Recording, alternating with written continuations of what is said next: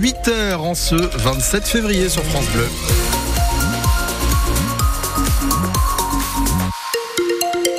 Le point complet sur l'actualité est assuré par Manon Vautier-Cholet. Avant ça, juste un petit mot sur la météo de ce mardi, de la grisaille tout au long de la journée. Peut-être encore quelques gouttes de pluie localement ce matin. Ça va disparaître cet après-midi. Peut-être même un peu plus de soleil dans l'après-midi.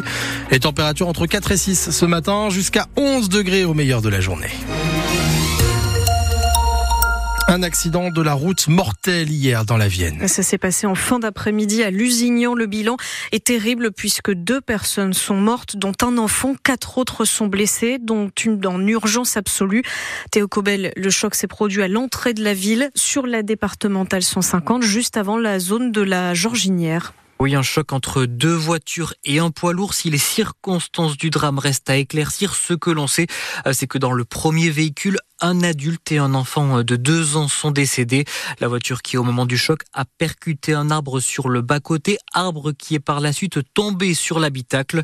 Dans le second véhicule, une personne a été grièvement blessée, désincarcérée par les secours. Un autre adulte est plus légèrement blessé. Un enfant d'une dizaine d'années également présent à bord s'en est lui sorti indemne. Le chauffeur du camion a été pris en charge en état de choc. L'axe a été fermé plusieurs heures le temps de l'intervention des secours. Une trentaine de pompiers ont été mobilisés. Les précisions de Théo Cobel que vous retrouvez également en ligne sur francebleu.fr. Deux grues de levage ont été nécessaires dans la soirée pour pouvoir dégager la route.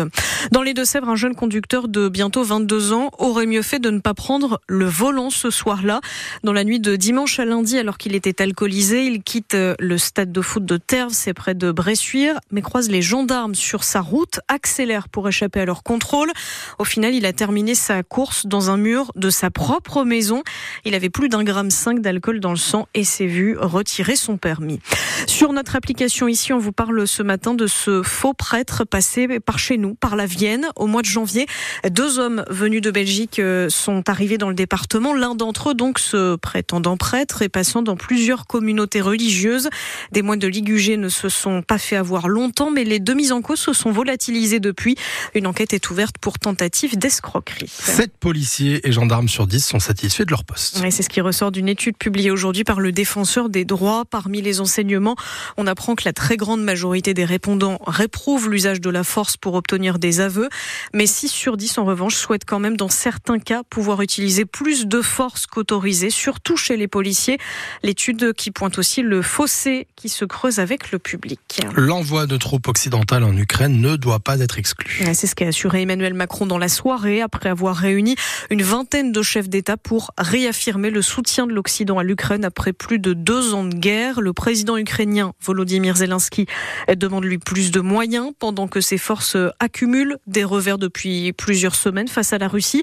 Et Cyril Ardo, dans ce contexte, Emmanuel Macron dit assumer une ambiguïté stratégique. Il n'y a pas, dit le chef de l'État, de consensus pour envoyer de manière officielle et assumée des troupes au sol, mais rien ne doit être exclu. C'est la première fois qu'Emmanuel Macron se montre aussi offensif sur cette éventualité. Avant de résumer, nous ferons tout ce qu'il faut pour que la Russie ne puisse pas gagner cette guerre. Des propos qui font vivement réagir à gauche. Irresponsable, juge Jean-Luc Mélenchon, pour qui la guerre contre la Russie serait une folie. Quand Olivier Faure, le patron du Parti socialiste, dénonce une inquiétante légèreté présidentielle. Plus concrètement, Emmanuel Macron annonce la création d'une coalition pour l'envoi de missiles moyenne et longue portée à l'Ukraine. Il faut produire plus, insiste aussi le président. Une quinzaine d'États sont également prêts à rejoindre une initiative tchèque pour acheter des munitions hors d'Europe et les livrer à Kiev. Les précisions de Cyril Ardo. Chez nous, dans la Vienne, les riverains de la LGV ne seront pas indemnisés. Le tribunal administratif de Poitiers a rejeté hier les six premières requêtes déposées par les plaignants, ceux dont les maisons se trouvent à moins de 400 mètres du passage des trains. Pour les juges, les nuisances sonores sont réelles, mais pas d'une gravité exceptionnelle non plus. Le Premier ministre Gabriel Attal est arrivé au Salon de l'Agriculture où il doit passer toute une partie de la journée. Alors que le gouvernement tente toujours hein, de calmer la colère du secteur, le ministre de l'économie Bruno Le Maire appelle de son côté les banques et assurances à davantage jouer le jeu, donner plus de prêts aux personnes qui en ont besoin. On vous résume les promesses déjà faites par le gouvernement sur notre application ici. En tout cas, Gabriel Attal, en faisant un tour des stands tout à l'heure, ne croisera pas cette année la marque Poitou, lancée au salon en 2016 avec son grand P, son cœur au milieu. Elle était censée promouvoir promouvoir tous les produits de la Vienne et des Deux-Sèvres. Elle l'a fait quelques années, mais elle s'arrête. En fait, les Deux-Sèvres vont lancer vendredi leur propre marque. La Vienne ne poursuit pas toute seule. Lui profite du salon pour rendre hommage à toutes les agricultrices. Dans Les Femmes de la Terre, nouveau film diffusé ce soir sur France 2.